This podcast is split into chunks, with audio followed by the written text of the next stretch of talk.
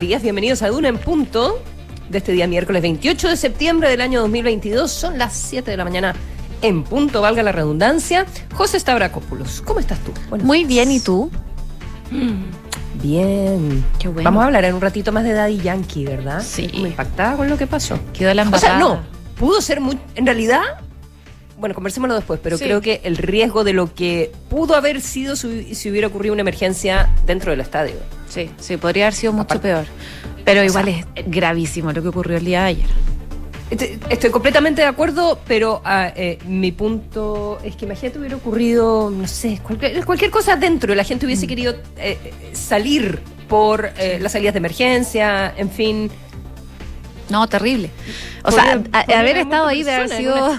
De haber sido otro, porque pensar, bueno, uno compra una entrada también pensando en un lugar y había gente que decía estaba colapsado el lugar donde tenía que estar, no podía estar porque estaba ocupado. Mm. No, sí, bueno, pasaron varias cosas en el concierto de Daddy Yankee que vamos a estar hablando más ratito. Sí, estoy tan impresionada también de Daddy Yankee. Em, estaba leyendo las crónicas. Como, como habla de él, como el GOAT, como ah, greatest of all time. Y sí, el campeón. Se autodenomina y el rey. Sí. La tercera persona llevada, pero a la, a la, máxima expresión. Persona llevada a la máxima expresión. Sí, es verdad, de Big Boss. De Big Boss y todo eso, tal cual. Ya, em, más detalles de lo que sucedió anoche en el primero de los conciertos de despedida de Daddy Yankee en Chile dentro de unos minutos. Comenzamos, como siempre, José, con el informe del tiempo para este día miércoles. Sí, a esta hora está bastante helado, 7,4 grados de temperatura. La máxima, eso sí, va a llegar a unos agradables 25 grados de temperatura. Cielos despejados durante la mañana, durante la tarde podríamos tener algo de nubes acá en la capital según lo que nos dice el pronóstico de la Dirección Meteorológica de Chile. Si nos vamos a otras zonas donde nos escuchan a través del dial, Viña del Mar y Valparaíso en el 104.1, en estos momentos cielos cubiertos, 10 grados de temperatura y la máxima va a llegar hasta los 15, siempre con algo de nubes. Concepción, donde nos pueden sintonizar en el 90.1, a esta hora 9 grados de temperatura, cielos despejados y la máxima va a llegar hasta los 20 grados de temperatura. Y en Puerto Montt, donde nos pueden escuchar en el 99 a esta hora 8 grados, cielos cubiertos, máxima de 16 y durante la tarde podrían tener cielos totalmente despejados. Una jornada primaveral para Puerto Montt y sus alrededores. Hoy en, em, en Los Infiltrados nos acompañarán Leslie Ayala, periodista de La Tercera. Em, eh, vamos a hablar de la citación a declarar del em, general Yáñez y eh, las tensiones que hay ahí con la fiscal Jimena Chong. Y estaremos también con Juan Pablo Iglesias, editor de opinión de La Tercera, con una historia que es eh, increíble. Es un informe de la Comisión Interamericana de Derechos Humanos que apunta a el ex eh, presidente de Bolivia, Evo Morales, por ejecuciones extrajudiciales en, en un caso que nos va a contar en detalle Juan Pablo y que se llama el caso Rosa. Eso hacia el final del programa de hoy. Vamos con los titulares.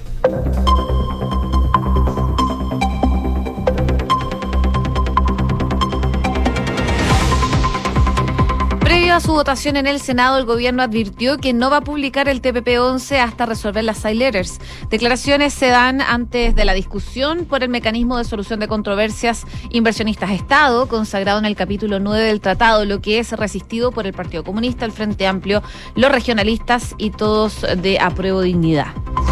El Senado aprobó extender por 15 días más el estado de excepción en la macrozona sur. Durante la sesión solo hubo un voto en contra, que fue de Fabiola Campillay. Encapuchados quemaron dos camiones forestales en la ruta entre Purén y Lumaco. Uno de los conductores de los vehículos resultó herido por esquilas de vidrio debido a los distintos disparos realizados por los antisociales. El fiscal instruyó que las pericias de este nuevo ataque incendiario en la Araucanía sean realizados por la PDI. El gobierno no descarta la suspensión de los shows de Daddy Yankee tras los incidentes ocurridos anoche. El subsecretario de Prevención del Delito, Eduardo Vergara, indicó que evaluarán lo sucedido, donde se cursarán multas si es necesario a los encargados de la seguridad del espectáculo. La Comisión de Relaciones Exteriores de la Cámara acordó enviar una nota de molestia a la Cancillería por una foto del embajador de Chile en España. La instancia aprobó por 10 votos a favor y dos en contra de las diputadas Carmen Hertz y Erika Añanco enviar una carta crítica hacia la conducta del embajador. En noticias internacionales, la Unión Europea reforzará su seguridad energética tras la fuga del Nord Stream y anunció que este incidente se trata de un acto deliberado. Suecia y Polonia ya han expresado que la tesis de un sabotaje es la causa más probable de la fuga de los ductos en el mar Báltico. El huracán Ian se acerca a Florida y amenaza con vientos catastróficos, marejadas ciclónicas y también con inundaciones. En la trayectoria pronosticada se espera que el ojo de Ian pase al oeste de los Cayos de Florida. Durante la madrugada el fenómeno se ralentizó sobre el Golfo, lo que permitió crecer en tamaño y también en intensidad.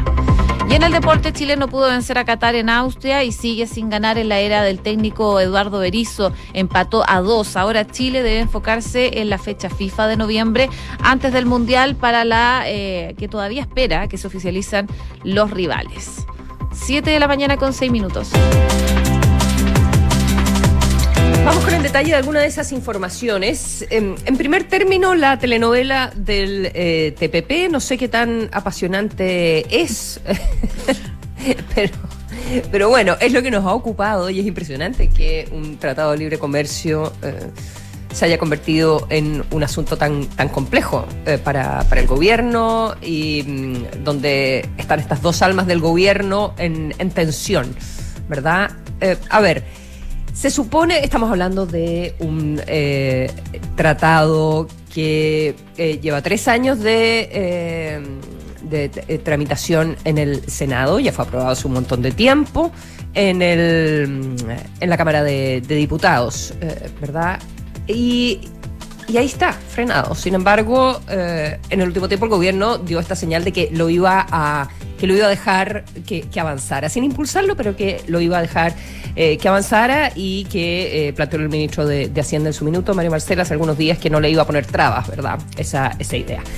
Se debería votar hoy. Los comités se habían puesto de acuerdo, eh, ya estaban suficientes votos de partidos de oposición, más la democracia cristiana, y se esperaba entonces que hoy se comenzara a debatir el TPP-11, pero la votación no, va, no va a ocurrir probablemente. ¿Ya? Ya vamos a explicar por qué, pero lo interesante aquí es que el gobierno fue más explícito respecto de em, cuál va a ser la actitud. Y básicamente dice que eh, no va a llevar adelante un trámite independiente de que esto eh, se vote eh, la próxima semana o quizás la semana subsiguiente. Otros esperan que sea después del 18 de octubre para no, em, entre comillas, poner fuego a la hoguera de eventuales protestas que puedan ocurrir ahí. Es un tema, es un tema sensible. Pero el gobierno lo que está diciendo es que no va a ser el trámite de depositar el eh, tratado. Ya se lo tiene que entregar a Nueva Zelanda. Una vez que esto eh, se ratifica, se promulga, eh, pasa por todos los trámites parlamentarios, en fin, el presidente, que solo un trámite está obligado a hacerlo, lo deposita en el país que recibe como todas las firmas. Y en este caso es Nueva Zelanda. ¿Ya? Y em, lo que dijo ayer, lo confirmó la ministra vocera Camila Vallejo, es que em, el Ejecutivo va a esperar este, este trámite y la publicación de la ratificación a que se resuelva eh, lo que se está planteando, que son estas eh, cartas bilaterales, las famosas side letters que eh, se está tratando de negociar con diferentes países para resolver algunos aspectos que tienen que ver con la resolución, valga la redundancia, Em, eh, de controversias eh, ya entre los países, particularmente entre empresas y el Estado de, Chile. Entonces quieren hacer estas negociaciones individuales, pero que no, no, se han resuelto todavía y eh, se considera que si el tratado ya está firmado, em, podría haber menos incentivo de los países para aceptar ¿verdad? esta petición de, Chile.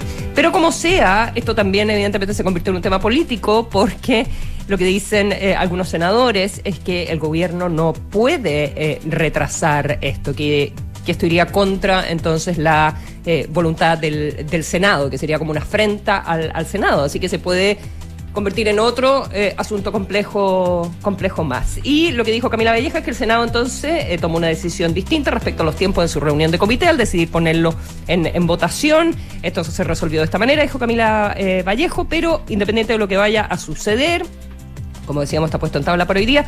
Nosotros, el gobierno, vamos a seguir desarrollando la estrategia, fortaleciéndolo. El presidente va a jugar un rol clave con los mandatarios de los distintos países. En fin, nos interesa, antes de hacer el depósito, un trámite previo a lo que es publicación de la ratificación del acuerdo. Necesitamos, esperamos que podamos tener resueltas estas conversaciones y acuerdos bilaterales. Entonces el gobierno dice, Nuevamente no está clara cuál es la posición del gobierno, si lo empuja, si no lo empuja, si le quiere poner dificultades, si no le quiere poner eh, dificultades. Y em, esto con la oposición, por supuesto, del Partido Comunista, del eh, Frente Amplio, que van a, van pedir una postergación de, eh, la discusión. Así que em, hay versiones encontradas de cuántas veces pueden pedir esta, esta postergación, que tiene diferentes alternativas, pero quizás se podría terminar votando después del 18 de octubre. El senador Insulza, eso sí, consultado al respecto, viene hoy día citado en, eh, en la tercera, dice, eh, creo yo que da una... Mm, un dato importante, dice, bueno, yo entiendo que el subsecretario de Relaciones Económicas, José Miguel Ahumada, tiene una reunión el 8 de octubre del TPP-11 y ahí entonces podría terminar de hacer sus gestiones. Se refiere a las gestiones para, para ver si se pueden aprobar estas side letters. Así que... Se supone que se votaba hoy, pero en realidad inicia la discusión. Eh, probablemente se postergue para la próxima semana y quizás otra semana más, por lo menos hasta, mm, hasta el 12, aunque otros dicen después del 18. Son las 7 con 11 minutos. Escuchas, Duna en punto. Hablemos del concierto de Daddy Yankee. Se esperaba, se pues, esperaba este concierto eh, para ayer y lamentablemente se registraron algunos incidentes al ingreso de este primer show programado de Daddy Yankee en el Estadio Nacional, eh, donde vimos cómo asistentes derribaban rejas, treparon muros, eh, forzaron el acceso y también agredieron a las personas que estaban en el acceso eh, para hacer el control de las entradas. Según eh, lo que dice la productora Bizarro, que es la que está encargada de este evento, las puertas al recinto deportivo se abrieron a eso de las 4 de la tarde, lo que se hace generalmente en los conciertos para permitir el acceso a los fanáticos del reggaetonero, pero con el correr de los minutos, tanto personas con entradas y otros sin entrada, estaban como empujando para eh, evitar el control. La productora informó que eso de las 7 de la tarde tuvo que interrumpir el ingreso de los asistentes por los desórdenes que se estaban generando en el Estadio Nacional, sobre todo ahí en el acceso que estaba en Avenida Grecia. Y de acuerdo a lo que dice la productora, es que eh, se vieron obligados a tener que cerrar de forma intermitente ese acceso debido a las personas que estaban actuando de forma ilegal. Eh, por ese acceso tenían que ingresar, por ejemplo, los que iban a cancha general, los que iban a Pacífico Medio, Alto, Bajo, también lateral, galería, eh, y los que ingresaban con sillas de ruedas. Y por eso, y ya con el telonero eh, que, que, hace la previa al concierto de Daddy Yankee, Polimau Scout, eh, que estaba programado que saliera eso a las 8, diversos registros en redes sociales dan cuenta de el descontrol que se estaba viendo no solo afuera, sino que también adentro del recinto. A los ingresos forzados que ya había comunicado la productora más temprano, se sumaron personas que eh, treparon, que caminaron por los muros del estadio para evitar los controles, logrando colarse entre los asistentes también. Una multitud de personas derribó una reja de acceso por Pedro de Valdivia. Ya en el interior también se registraron algunos unos desórdenes los que reclamaron que no se respetó, como les comentaba anteriormente, los espacios en las ubicaciones pagadas y que todos buscaban llegar hasta los sectores más cercanos al escenario. Registros mm. que dan cuenta también del colapso en algunas rejas que dividían el sector de cancha general con el sector de cancha VIP. Y claro, la firma a cargo de los tres conciertos dijo que tras el inicio de los incidentes, personal policial se encargó de esta situación, pero ciertamente se generó un descontrol, tanto así que diversas autoridades como el gobernador y el subsecretario de Prevención del Delito dijeron, bueno, vamos a evaluar qué pasa para los próximos conciertos de Daddy Yankee porque claramente acá hay un responsable que es el organizador del evento y que tiene que resguardar la seguridad de las personas al momento de eh, este tipo de hechos. Eh, claro, al final, ¿dónde está la responsabilidad? Porque lo que dice la productora es que ellos cumplieron con todo y en mayor cantidad a lo exigido por la autoridad. De hecho, la em, delegada presidencial de la región eh, metropolitana, eh, ¿cómo se llama? Constanza Martínez. Martínez. Sí, Constanza Martínez em, había publicado en redes sociales y todo un TikTok como dándole el visto bueno, que estaba todo listo. check, había hecho la pega de ir a, realizar, ¿verdad? y la productora dice que a ellos les corresponde la responsabilidad al interior del recinto. Pero igual por Al fuera, interior del que- recinto. Entonces, que la entrada. E- Exactamente. ¿Cuánta gente pones tú en, en la entrada? ¿Ya? Eh, o sea, creo que esto es un ejemplo de no todos los recitales son iguales, eh, ¿verdad? Esta era la despedida de un artista ultra popular que estaban los tres conciertos vendidos a tope. Eh, entonces, una pregunta es. eh, ¿Cómo controla eh, la aglomeración de la gente en la entrada, verdad? O sea, la, la productora, junto con la autoridad, probablemente tienen que poner, eh, tienen que analizar de otra manera las condiciones en los alrededores del estadio. Yo no recuerdo que haya pasado algo así hace poco en algún concierto. Pero Mm, No sé. de esta magnitud. No sé si en estadios más chicos. Bueno, es que también es el regreso de los conciertos Sí, en vivo después de tanto tiempo, También. ¿verdad? Y con, y con, o sea, lo que pasó con Coldplay, digo, en términos del interés de la gente por ir a grandes recitales, Sí. eh, tres seguidos vendidos, um, no sé, Coldplay, ¿cuál- ¿fueron cuatro? o Fueron tres? cuatro. No, no me acuerdo. cuatro, tres son los de ¿Cuatro? Daddy Yankee. Mm. Imagínate. Entonces, ¿en qué, más allá de los dimes y diretes de quién tiene la culpa, de quién es la responsabilidad, lo que, lo que hablábamos antes, de la gente que no pudo ir eh, a la entrada que tenía eh, asegurada, eh, de los problemas que hubo en las afueras, eh, al- la gente en la entrada que la, que la golpearon en los validadores, eh, en fin, para, para entrar el riesgo de que haya más gente eh, que la que se puede por razones de seguridad en un lugar de esas características como el Estadio Nacional. O sea, pasa cualquier cosa, hay una estampida humana y, y puedes realmente lamentar muerte. Sí, Entonces. Bueno, y aparte que no eh, se deben haber cumplido tampoco los aforos. ¿Te acuerdas que cambiaron los aforos justo antes de que empezaran los, Los conciertos aforos, en Chile? imagínate. Bueno, los aforos ciertamente no se cumplieron porque en cancha no estaban totalmente colapsados. Bueno, como sea, eh, eh, despedida, no despedida, estatua de Daddy Yankee, todo eso, eh, eh, la, pregu- la pregunta, y parece que el recital estuvo muy bueno, evidentemente. Espero la, que vaya- haya valido la ojalá, Claro. La pregunta es eh, bajo qué condiciones se hace en el, en el día de hoy y eh, cómo hay que analizar eh, cuál es el artista, cuál es el público, cuál es la cantidad de entradas que vendiste, o sea, la demanda que hay por ir a ver al artista, etcétera. Más recuerdo policial, probablemente. ya. Para hoy día, Sí, pues, ve- bueno, veremos cómo se ponen de acuerdo Eduardo Vergara, la delegada presidencial, Claudio Exacto. Rego estaba bien, te- también estaba terciando el gobernador. Mm. En fin, son las eh, 7 con 17. Estás en Duna en Punto. Bueno, esto lo empezamos a eh, comentar ya creo el, el día, el día lunes, eh, ¿verdad? Y eh, son las eh, filtraciones de gas en el Báltico, en, eh, en los gasoductos Nord Stream 1 y Nord Stream 2, que proveen de gas desde Rusia hacia Europa. No están en funcionamiento. De hecho, el Nord Stream 2, que lleva gas a Alemania, nunca entró en funcionamiento porque Alemania no le da, no le dio el eh, vamos en febrero, cuando ya estábamos a las puertas de la, de la guerra, del inicio de, la invasión rusa en, Ucrania. Y el Nord Stream 1 eh, ha estado todo el rato en tensión eh, cuando se acusa a Rusia de querer cortarle el gas y usar el gas como un arma en en la guerra. Eh, Entonces, eh, ahora además está toda la discusión del, de la mantención del Nord Stream 1. Eh, Rusia dice que no lo dejan mantenerlo, entonces lo, mantiene ma- más tiempo cerrado, que, eh, que hay problemas en, en las plantas, que no recibe los repuestos porque hay embargo eh, para negociar con Rusia. Este ha sido un tironeo eh, permanente con Rusia buscando eh, razones o excusas para mantener cerrada esa llave de gas hacia, hacia Europa. Así que no estaban funcionando en la práctica, pero tienen gas adentro. ¿Ya? Y, eh, y ahí es donde detectan el día lunes en ambos diferentes filtraciones. ¿Ya? Eh, a diferentes horas, desde las 2 de la mañana del día lunes, em- empezaron a detectar problemas que bajaba la presión, bajaban los bar. Ya de ciento y tantos bar que tenía que tener a siete. O sea, claramente estaba sucediendo sucediendo algo muchísimo al, al- al suelo, ¿verdad? Y entonces detectaron esta- estas fugas, pero se desconoce realmente cuál es la causa de las fugas. Pero que ocurran en los dos, en medio de la guerra, evidentemente que despierta eh, suspicacia. Y Dinamarca y Suecia y Alemania están apuntando a un ataque contra la infraestructura energética eh, europea. Hay quienes dicen que es extraño que Rusia quiera autoboicotearse. eh, que, tendría otras maneras de, mm, de seguir presionando con, con el gas. He escuchado hoy día en una entrevista en la BBC esta, esta mañana.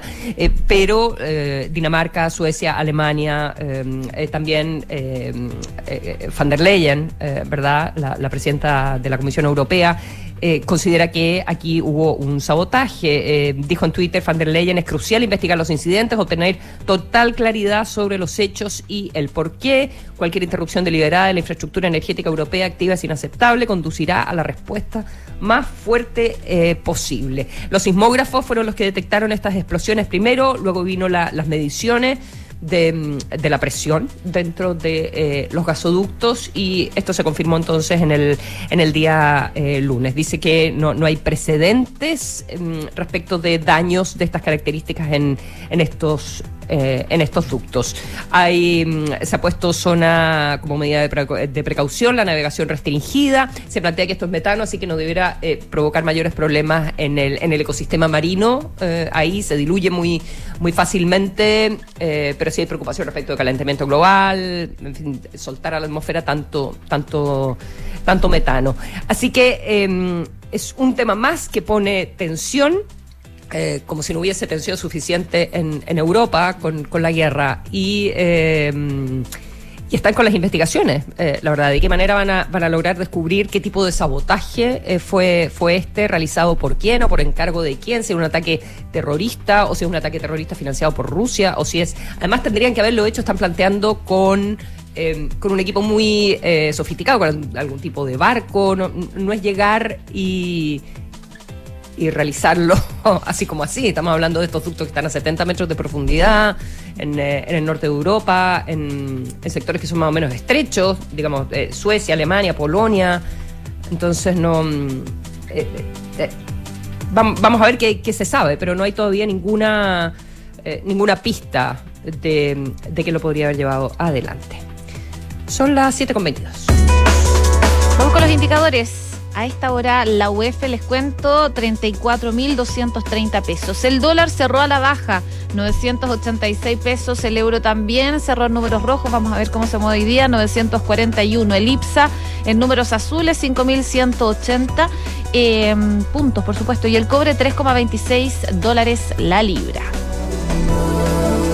Y ayer hablábamos de George Michael, hoy día hablamos de Seal, que se suma a esta moda de las reediciones a través de su álbum debut homónimo del 91. El próximo 4 de noviembre este músico británico va a lanzar al mercado una edición de lujo extensa que contiene cuatro discos compactos y dos de vinilo con la versión remasterizada del álbum original, además de remezclas, rarezas y otras versiones de sus clásicos.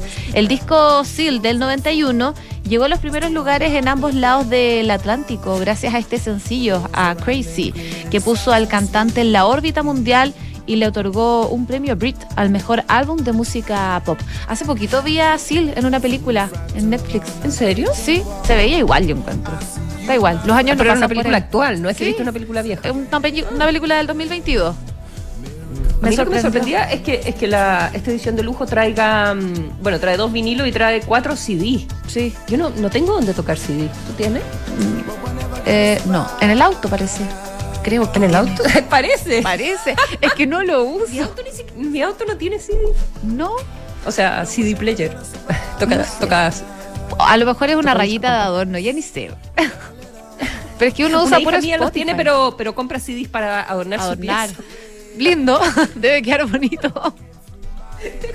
pieza. pero bla- pero eh, no con... eh, no son blancos, digamos, pero son todos... Los compra plateados y los pega. Claro, la parte como al revés del, del CD. Eso, exactamente. Sí, queda bonito, me imagino. Ya, bon- bonito. Ya, nos vemos. Ya, nos vemos a las Con 8. Las noticias a las 8, chao, José.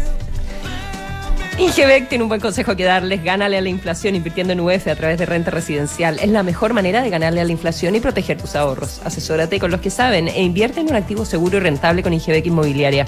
Hoy, último día de eh, MOC 2022. Note que fuera de las conversaciones sobre el presente y futuro de la movilidad en Chile, movilidad sustentable, regulación y autos híbridos, eh, comenzarán con Juan Carlos Muñoz, ministro de Transporte, y Diego Pardo, ministro de Energía. Síguelo desde las 8.45 am por streaming en la tercera Duna.com, Pulso.cl, Duna.cl, presentan Soquimich, Albemarle, Andes Motor y eh, BMW.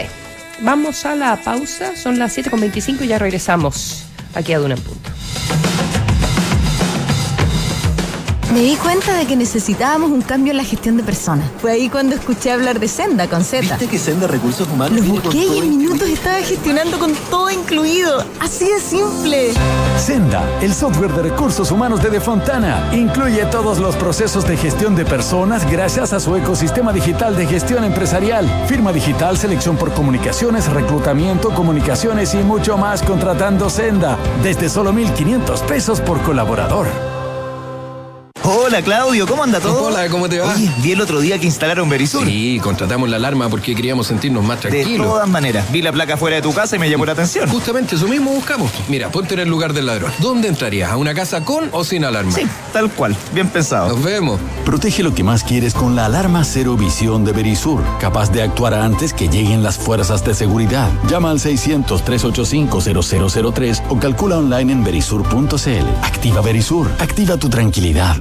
Vuelven a Chile Cayetana Álvarez de Toledo y Ricardo Caballero, invitados por Grupo Security a su seminario económico internacional. La destacada política española, junto al reconocido economista, nos entregarán su visión de los desafíos económicos y políticos que enfrenta nuestro país en un momento crucial. No te puedes perder el seminario Reimpulsando Chile. Acompáñanos vía streaming este 3 de octubre desde las 8.45 en security.cl. Grupo Security.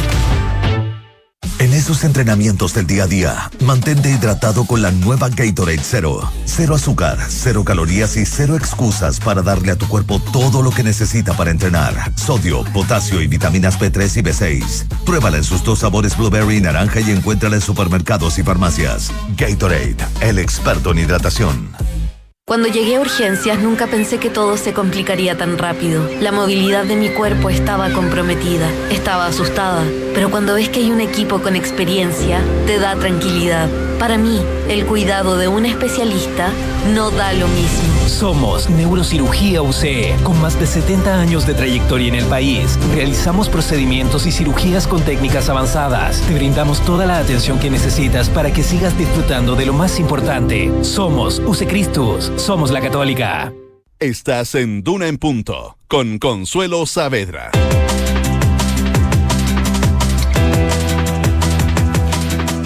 Siete de la mañana con eh, 27 minutos y ya tenemos al teléfono al eh, senador Juan Ignacio Latorre de Revolución Democrática. Eh, queremos cono- eh, conocer su posición respecto de lo que está pasando con el TPP 11, entre otras materias. Senador, buenos días. Hola, Consuelo, buenos días. Gracias por el contacto. No, gracias a ti. Súper, viene el equipo de redes sociales, estaba viendo que ya puso en Twitter. Estaré comentando la actualidad política. Bien, bien, bien. Hasta programado. No, pero me habría dicho, no, estábamos ahí subiéndolo justo en el momento. ya, eh, entremos, entremos en materia. Eh, se, se ha, se ha complicado realmente la, tramitación, creo que se ha convertido también en un problema político dentro del gobierno, entre quienes apoyan el TPP-11 y, y quienes no lo apoyan, o al menos quieren que eh, el, gobierno negocie estas eh, cartas bilaterales. Eh, eh, ¿Qué cree que finalmente va, a suceder? ¿Ustedes están pidiendo que se postergue, verdad, la, vista del tratado para la próxima semana en el Senado? Sí, la verdad es que el gobierno mismo pidió eso, se lo pidió formalmente a todos los comités, eh, fue parte de gestiones que, que hizo la ministra Analia Uriarte de, de las Express, eh, tanto los comités de la derecha, del oficialismo, pidió expresamente que no se ponga en tabla esta semana porque y, y pidió tiempo en el fondo porque ya hay una estrategia desplegada por parte de Cancillería con las cartas laterales, eh, eso se negocia país a país, eso demora, demora un tiempo, algunos países acceden más rápido, otros más lento. De hecho, yo ayer mismo conversé eh, con el embajador de Australia y me decía, mira, eh, yo no tengo que lle- llevar esto al, al Parlamento, sino que tengo que llevarlo a mi gobierno, pero tiene varias instancias y, y puede durar un par de meses. Entonces, eh, en el fondo el gobierno estaba pidiendo aquello porque hay una negociación de por medio eh, y lo que dijo el presidente de la República, que es el que lleva las relaciones internacionales, porque este no es cualquier proyecto de ley, digamos, cuando hay, da lo mismo, un proyecto de ley de iniciativa parlamentaria, obviamente eh, los parlamentarios tienen todo el derecho de ponerlo en tabla y querer sacarlo adelante, a pesar de que no tenga urgencia por parte del Ejecutivo. Pero acá estamos hablando de una materia internacional y sabemos que en Chile eh, es el presidente de la República el que lleva las relaciones internacionales, eso ha sido una cuestión de Estado independiente de los gobiernos, digamos.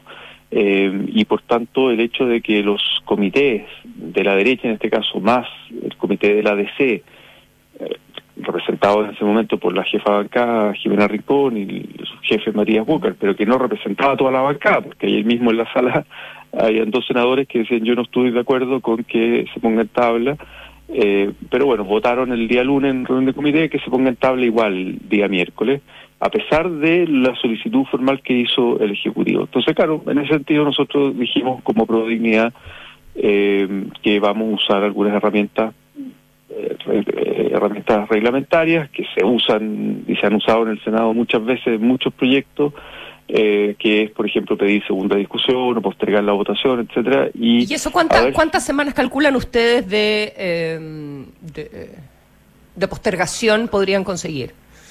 A ver, se, posterga la semana siguiente, pero ahí vuelve a la reunión de comités y la reunión de comités del próximo lunes, ahí esperamos en estos días que, puedan haber conversaciones también con eh, con el con la oposición en este caso, ¿no? Eh, para explicar todo esto. Tal vez faltó más tiempo, bueno, el presidente estaba de, viaje, los han sido, hay que, hay que admitir que han sido señales bien eh, eh, confusas o ambiguas, ¿verdad?, por parte del gobierno, entre el ministro Marcel, entre la Cancillería, entre la ministra Toá, entre el propio presidente. Entonces, por lo menos a, la opinión pública que le interesan estos temas, nunca queda muy claro eh, eh, si, si lo van a dejar avanzar, si no lo van a dejar avanzar, porque ahora esta estrategia de decir, bueno, si lo firman, eh, si, lo, si lo aprueban en, en, el Senado, nosotros vamos a esperar eh, todo lo que sea necesario eh, antes de depositarlo para negociar esto de las side letters. ¿Usted admite que ha sido ambigua por lo menos la comunicación del gobierno?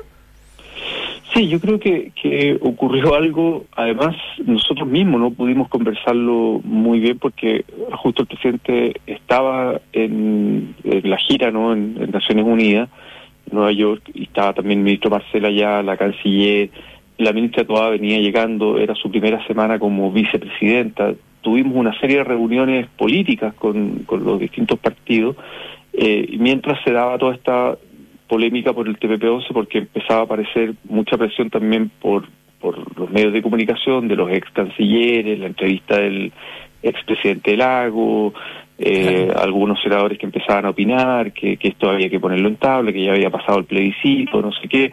Eh, y, entonces mezclado, con, mezclado con, con, la situación económica, entonces también con el ministro Marcel, al parecer mirando con buenos ojos o diciendo que, que el gobierno no iba a entorpecer el proceso. Puede ser, eh, puede ser, eh, a pesar de claro, las reuniones con, con inversionistas, por ejemplo, norteamericanos eh, o de Estados Unidos, digamos, eh, y que Estados Unidos no está en el TPP-11. O sea, en el fondo algunos mezclaban como diciendo, oye, eh, Marcel está reunido con inversionistas que podrían venir a Chile, podrían invertir en Chile eh, eh, de, Estados Unidos, pero pero Estados Unidos no forma parte del TPP-11. Biden no ha pedido reingresar al TPP-11. Pero bueno, eh, más allá de eso, eh, efectivamente yo creo Hablamos sobre la ambigüedad del mensaje o, no. Sí, sí, y yo creo que el, el, gobierno en eso, a la vuelta de la gira, eh, en el comité político del día lunes, cuando pudieron reunirse, eh, digamos, presencialmente todos los ministros del comité político, bueno, definieron eh, una línea, ¿no? Que, que es la que comunicó ayer la, la vocera de gobierno.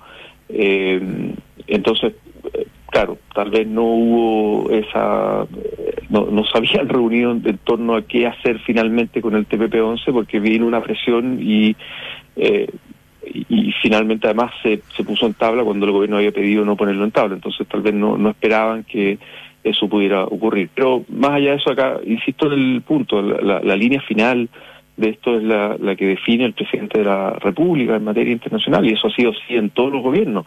El gobierno pasado. ya desde Revolución Democrática, eh, senador Latorre, bueno, sacaron la semana pasada un, un comunicado planteando eh, su oposición al tratado como un tratado neoliberal, etcétera, que ustedes estaban por, por otro tipo de eh, relaciones económicas eh, entre, entre los países, etcétera, etcétera, eh, que era un tratado que profundizaba el neoliberalismo, en fin, pero que dado como estaban las cosas, esas son mis palabras, eh, apoyaban la estrategia del, del, gobierno, ¿verdad?, sobre estas eh, eh, cartas bilaterales.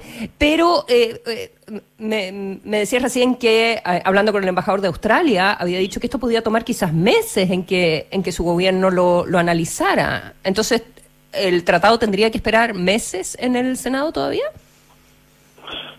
O sea, eso por lo menos lo, la, lo que me comunicó a mí el, el, embajador de Australia respecto a su país. Hay otros países que, que puede ser mucho más rápido, eh, pero yeah. respecto a su país, porque hay una serie de instancias en el... Él, él no tiene que llevar esto al Parlamento, la, las cartas, sino que a su propio gobierno, pero su propio gobierno tiene distintas instancias donde lo analiza y, y, y eso, esa vuelta, digamos, puede demorar, me decía, perfectamente un par de meses. Eh, por eso, por y, eso pregunto, ¿ustedes aspirarían sí. a que esto se suspenda hasta que cada uno de los países con los que se está conversando eh, responda?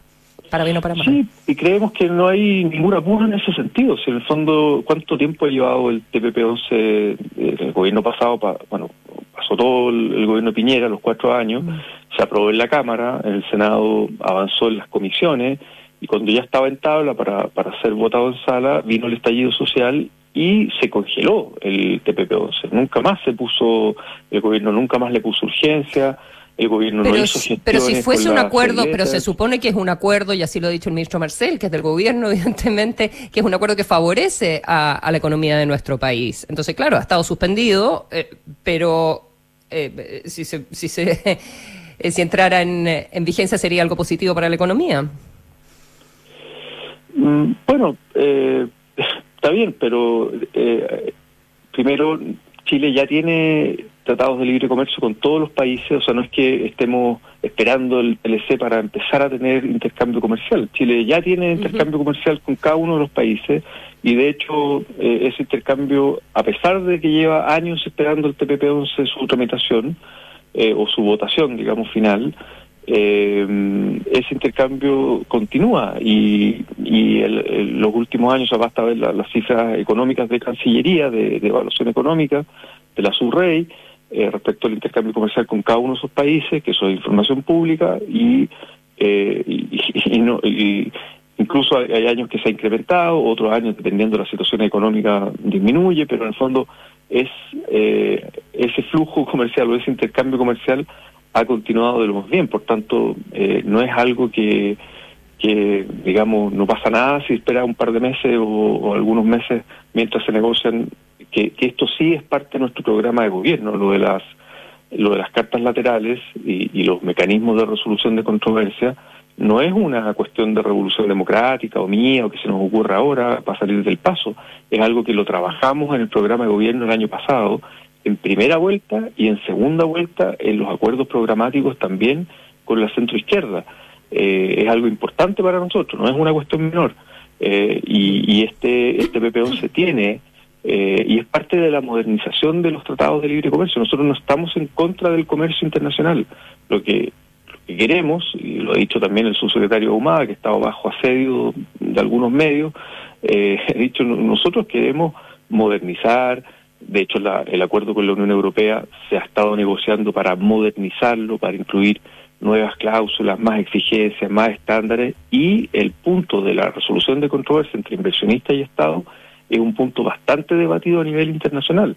Y Chile se quiere poner eh, a tono en ese sentido, en, un comercio del siglo XXI que no tenga estos mecanismos o tribunales ad hoc que, en opinión nuestra, termina siendo eh, de interés en muchos casos y con un sesgo bastante neoliberal pro empresa transnacional por sobre la soberanía de los estados.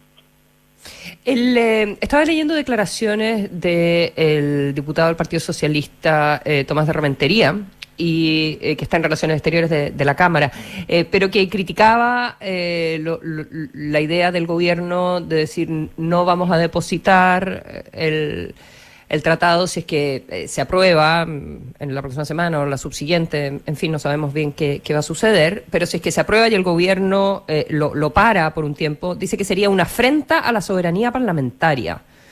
Em, y, esto lo dice un, mm. diputado de, gobierno.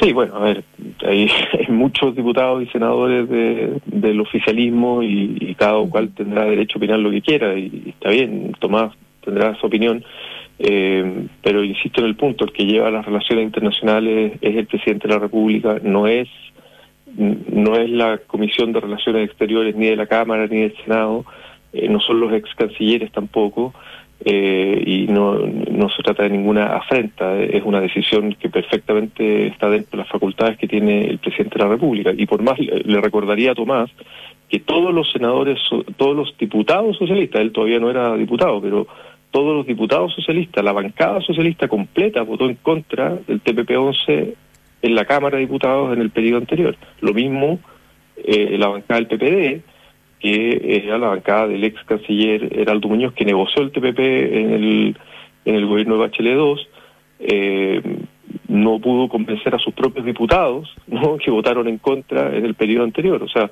esto no es una cuestión solo de, y, y en la propia DC, eh, que no forma parte del, del, gobierno, tiene senadores y tiene diputados que votaron en contra y tiene senadores hoy día que también votarían en contra. Entonces, esto atraviesa distintas miradas, no solo entre coaliciones, sino que desde el centro a la izquierda, digamos, ¿no? Es un, es un proyecto controvertido, es un tratado controvertido y por eso el presidente también tiene en sus manos herramientas para dirigir las relaciones internacionales, para comunicarse directamente con, con los mandatarios de los países vinculados y yo le diría a Tomás de Reventería que, bueno, respete esa facultad del presidente.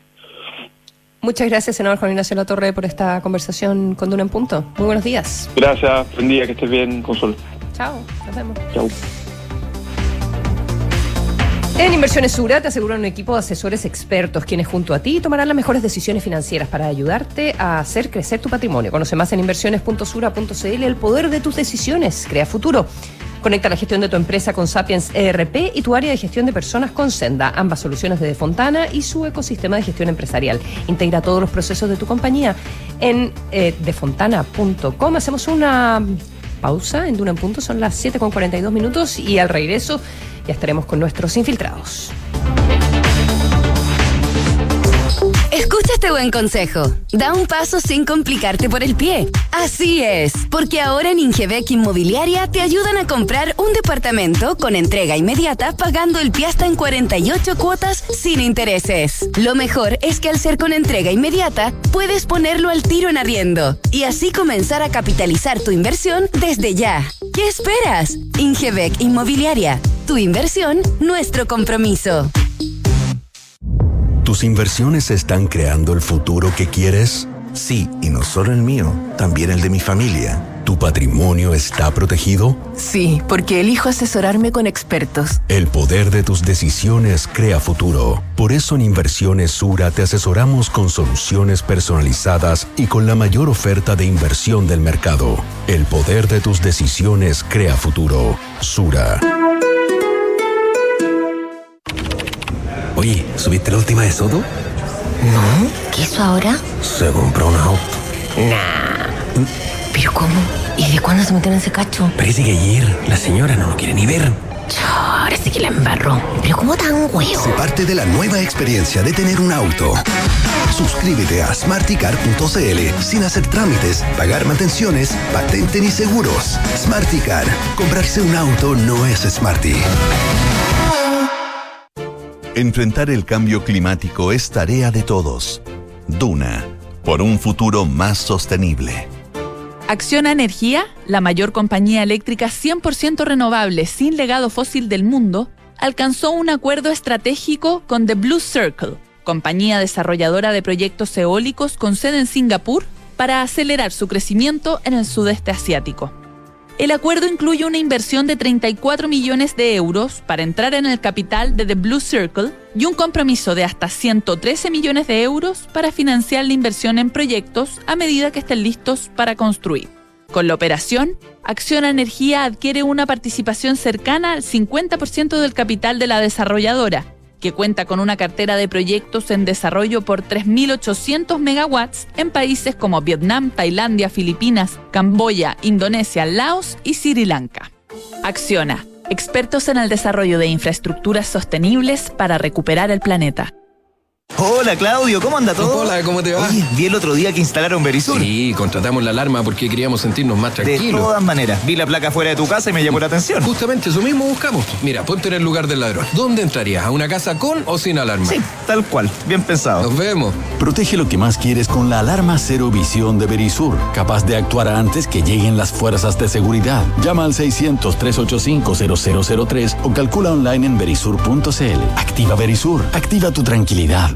Equipo, hoy le damos la bienvenida a la nueva gerenta Juanita Segura. Oiga, jefe, ¿no nos iremos a equivocar nuevamente? No, Ramírez, porque esta vez lo evaluamos con mando medio. Elegimos a la Segura. En Mando Medio somos expertos en selección, evaluaciones y mucho más.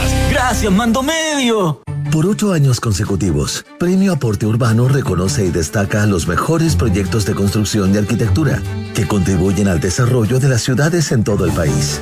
Desde una plaza o un jardín infantil hasta la recuperación de un inmueble patrimonial, todos los proyectos tienen espacio y ayudan a mejorar el entorno y la calidad de vida de las personas. Porque los aportes urbanos tienen premio. Postula tu proyecto del 12 de septiembre al 13 de octubre en www.premioaporteurbano.cl. Carlos Paraguirre.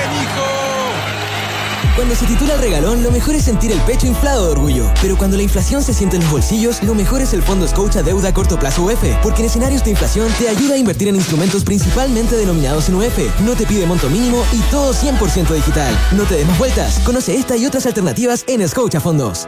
Infórmese de las características esenciales de la inversión en fondos mutuos establecidas en sus reglamentos internos y scotiabankchile.cl. Infórmese sobre la garantía estatal de los depósitos en su banco o en cmfchile.cl. Marca registrada de The Bank of Nova Scotia. Utilizada bajo licencia. Escuchas Duna en punto.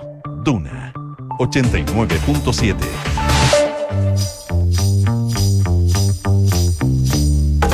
Son los infiltrados en Duna en punto.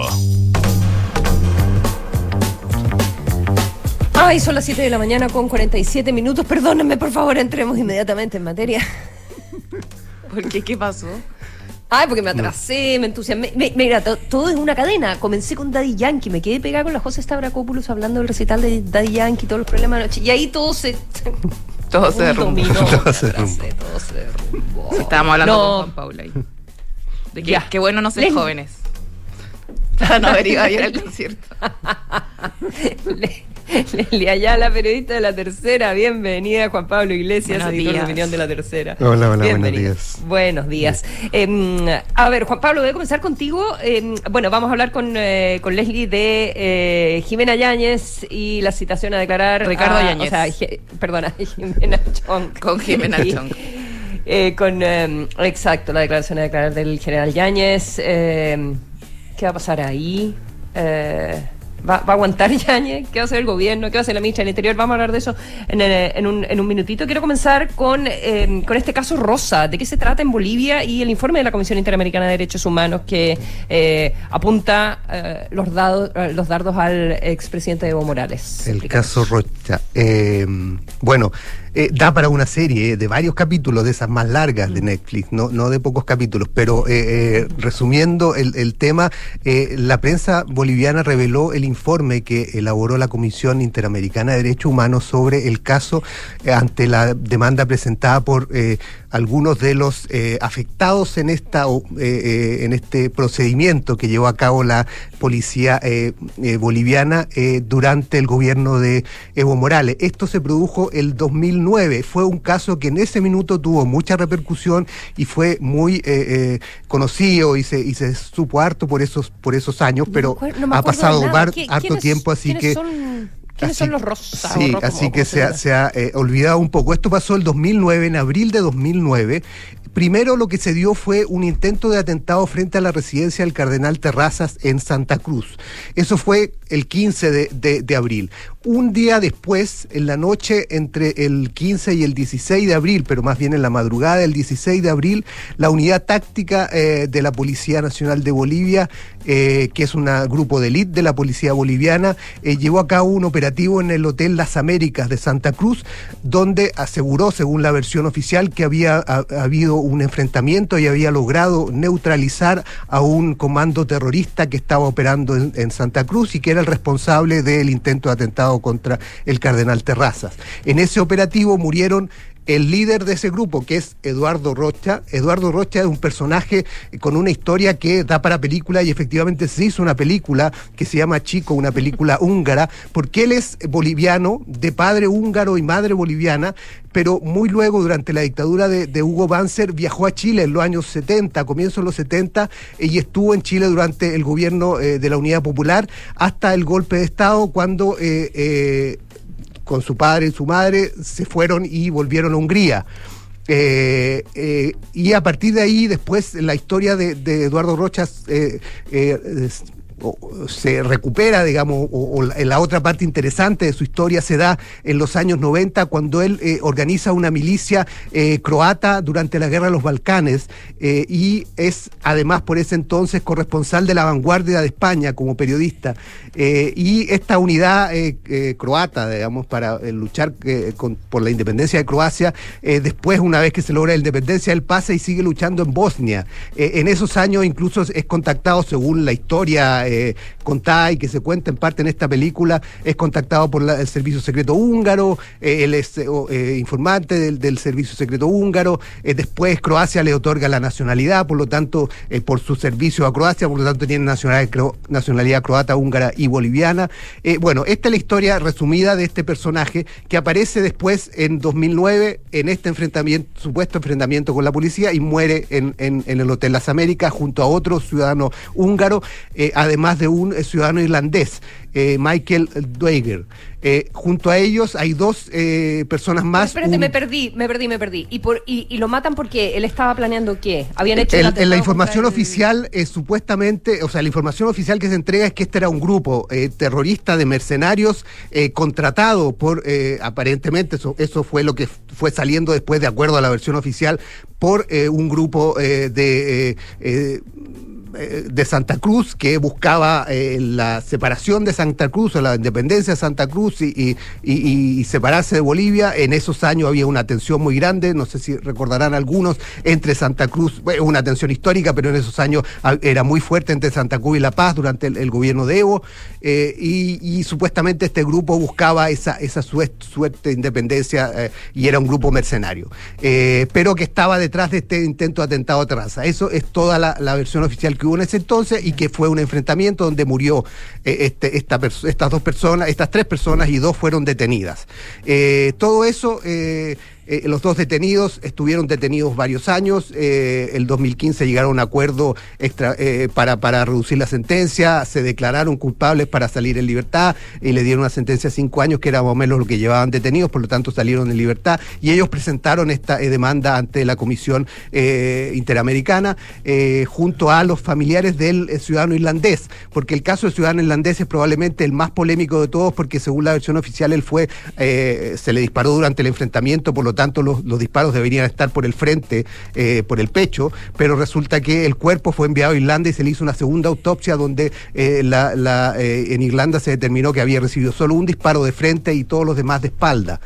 Por lo tanto, no había habido, según la versión irlandesa, el supuesto enfrentamiento. enfrentamiento. Bueno, todo esto es largo, pero todo esto llevó a que la Comisión Interamericana investigara el caso y el informe se reveló en la prensa boliviana, pese a que todavía no es eh, oficialmente, lo que sugiere que está todavía en, proceso de esperar que el Estado boliviano, el gobierno en este caso boliviano, eh, llegue a algún acuerdo, digamos, o, establezca algún, un- alguno de los compromisos que le exige la Comisión eh, antes de hacer público el informe. Eh, pero el hecho es que el informe todavía no está eh, público, se, se dijo eh, varios eh, personeros, incluso el fiscal nacional en, en Bolivia, que era reservado, que él no se iba a referir al tema, pero el hecho es que el informe está, es un informe de 58 páginas, firmado por la ahora canciller chilena, entonces presidente de la comisión, eh, en, en, diciembre del año pasado, eh, Antonio Rejola, eh, donde se detalla muy ampliamente las versiones de uno y otro y se concluye que efectivamente aquí hubo ejecuciones extrajudiciales, tortura y se exige al, al Estado boliviano que lleve a cabo procedimientos de, de, de eh, compensación contra las víctimas y un proceso para aclarar a los responsables y condenarlos y sancionarlos. En este camino, evidentemente, el que está a la cabeza o que parece como el primer posible, eh, eh, donde apunta, digamos, esto podría ser Evo Morales, que entonces era presidente, y todos dicen que el informe podría llegar finalmente, si es que, o sea, si es que se lleva a cabo un proceso, podría llevar a, a, hasta Evo Morales. Si es que el proceso no se da, eh, en, en, en, Bolivia los, eh, eh, los demandantes dijeron que, o el abogado de uno de los demandantes dijo que van a llevar el caso a la Corte Interamericana. Por lo tanto, aparentemente proceso va a haber, sea en Bolivia o sea a nivel internacional. pero, y ahí hay que ver si afecta o no finalmente a Evo Morales. En ese entonces Evo estaba justo en esos días en, en Venezuela y el que estaba a cargo era el vicepresidente Álvaro García Linera. incluso el informe es bien amplio y bien detallado, se hace referencia a a que el operativo se llevó a cabo de acuerdo a lo establecido con el vicepresidente, con la Policía Nacional y con el, con el equipo de contingencia de la Embajada venezolana. No hay claridad a qué se refiere con eso, pero eso está en, en el informe de la comisión, citando un informe policial entregado entonces hay mucho que cortar y mucho que, contar. Sí, puede salpicar por, por muchos lados. Así es, así es. Ok, continuará entonces. eh, Lelia Ayala. Ay, por favor. Me queda muy poco tiempo, pero para, Vamos. para hacer un resumen. Eh, en estas dos semanas, el general director de Carabineros, Ricardo Yáñez, tiene que conformar su eh, la, esta renovación del alto mando que se hace año a año. Es una propuesta que se hace al gobierno, por supuesto, y el gobierno ve si la visa o no. Ahora, ¿en qué situación eh, toma eh, esta eh, a, a, al general eh, Ricardo Yáñez? Es en una situación complicada judicial, ya que ha sido citado por la fiscal Jimena Chong, quien investiga responsabilidades del alto mando eventual responsabilidad del alto mando eh, durante el estallido social. Eh, ha sido citado a declarar no como testigo, como lo ha declarado en otras oportunidades, sino que más bien como imputado. Eh, va, a propósito del rol que el general Yáñez tuvo durante el estallido social en octubre del 2019. Recordemos que él era el, el director a cargo de orden y seguridad justamente en la zona eh, cero donde se produjeron toda esta, eh, todas estas lesiones oculares, eh, estas situaciones de apremios que están siendo investigadas por el Ministerio Público ya hace más de casi tres años. Y evidentemente entonces una situación eh, compleja. Recordemos lo que ocurrió con el general Martínez, el ex comandante en jefe del ejército, que una vez que es citado a declarar por la ministra en visita Romy Rutherford en calidad de imputado, él decide, para, en, entre comillas, no enlodar la institución y tener a su máxima autoridad declarando eh, bajo esta eh, calidad de inculpado en ese caso, él decide renunciar, ¿se acuerdan? Unos días antes de dejar su mando. Bueno, hay una situación eh, en, similar. En noviembre, noviembre de hace dos años. Eh, exactamente. Eh, hay una situación similar con lo que está ocurriendo con el general Yáñez pero la diferencia es que si bien el general Martínez en el ejército le quedaban muy pocos días para pasar el mando eh, y obviamente esta renuncia no impactó tanto su gestión, eh, en el caso del general Yañael todavía le quedan tres años en estricto rigor. Si bien eh, este, este cargo es de confianza del presidente, el presidente en cualquier momento puede pedirle al general director la renuncia, eh, en términos concretos su cargo terminaría en tres años más. Entonces, la situación está enclavada en la moneda. ¿Cuánto la moneda va a resistir de que su general director declare en calidad inculpado, perdón, mm. imputado en este caso?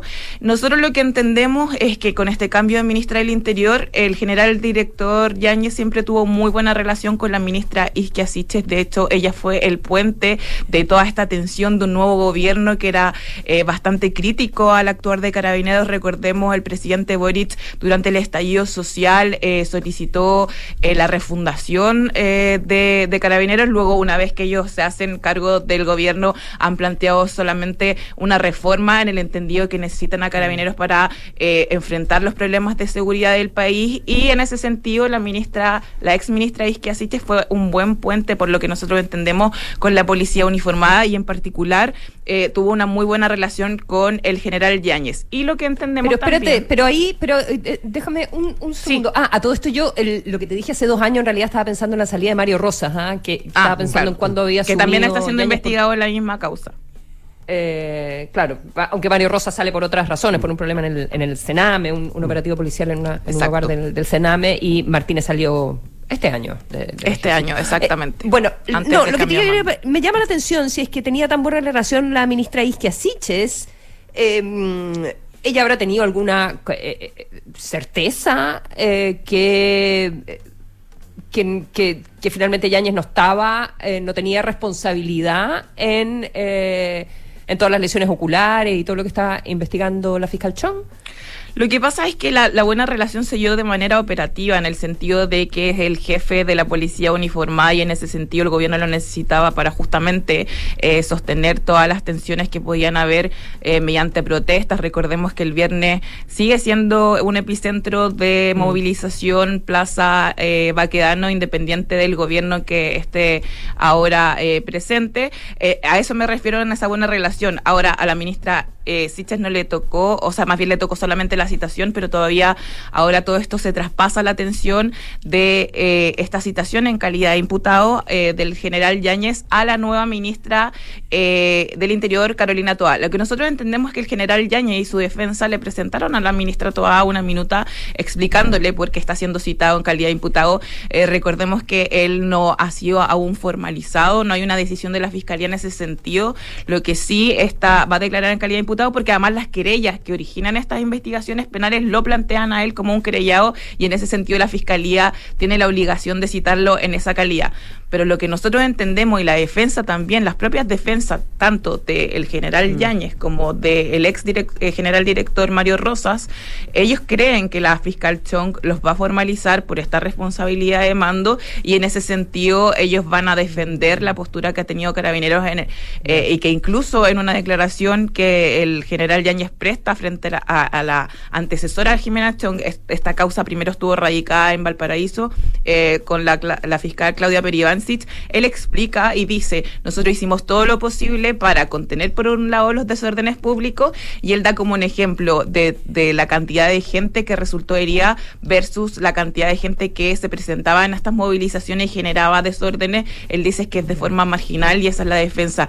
Eh, la defensa del general Yañez está enfocada en eh, que se llevaron a cabo todos los protocolos eh, del uso de la fuerza que habían en ese momento, pero que ellos se vieron desbordados porque al momento de generarse el estallido social solamente habían 2.000 funcionarios disponibles para enfrentar manifestaciones que superaban eh, la- la- los miles de personas en las calles. Ahora, cuál es el tira y afloja y eso es lo que está como un poco eh, generando esta situación de que si el gobierno va a soltar o no al general Yáñez es las solicitudes que ha hecho su defensa de eh, postergar esta eh, esta citación porque en definitiva se va a realizar esta esta declaración en calidad de imputado pero el, el tema es ¿Cuándo cuándo, primero estuvo citado para el 31 de agosto y su defensa le planteó a la, a la fiscalía de que venían eh, las actividades de fiestas patrias en ese momento él estaba en un, en un viaje en la ONU. Entonces la fiscalía se dio y le dijo, ok, hagámoslo después de eh, la parada militar, de las fiestas patrias, etcétera. Hagámoslo el 20 de septiembre. Pero el 20, 20 de septiembre la fiscalía se encuentra con que el general director plantea que él, como general director y una prerrogativa que tiene la ley para, presiden- para presidentes de la República y para los jefes de las Fuerzas Armadas y de Carabineros, es que él no iba a presentarse frente a la fiscal Chong, sino que más bien eh, iba a hacer uso de su prerro- prerrogativa de él instalar un domicilio donde la fiscal se tiene que trasladar para tomarle declaración. Bueno, entonces esto se fijó y la fiscal Chong le dijo, ok, el 13 de octubre, y lo que nosotros entendemos y se publicó ayer por parte del periodista Víctor Rivera es que volvió a reagendarlo para el 23 de noviembre. Entonces, la pregunta ya Está como acá... el TPP esto. No lo sabemos cuándo, cuándo ocurre. Claro, la pregunta acá es, ¿el general director está ganando tiempo eh, para reordenar, por ejemplo, su eh, alto mando? Porque va a ser muy importante. En el caso, por ejemplo, de eh, que el Ministerio Público decidiera formalizarlo y entonces el gobierno sacarlo de, de la cabeza de Carabineros, va a ser muy importante cómo él va a organizar su alto mando porque en ese sentido se Me mueve van a la despedir. Leslie Ayala. ¿Ah? Me van a despedir en Ya. el acto. Me- Bueno, acabo de eso. perder el trabajo. Vamos a ver lo que pasa durante las próximas semanas con Los adoro, el los cambio adoro. de- del alto de mando y lo que pasa con el general Yáñez. Los adoro de verdad y es toda mi culpa. Perdonen Sí, el sí, atraso. sí. no. me atrevo ni a decir la hora. ¿ok? Va a mandar un sticker Consuelo ahora. Ahora mismo. Ya, gracias y lo voy a guardar. Ya que tengan buen día, ya vienen las noticias y luego hablemos en no. Juan. Pablo Leslie, Chao. chao. Chao.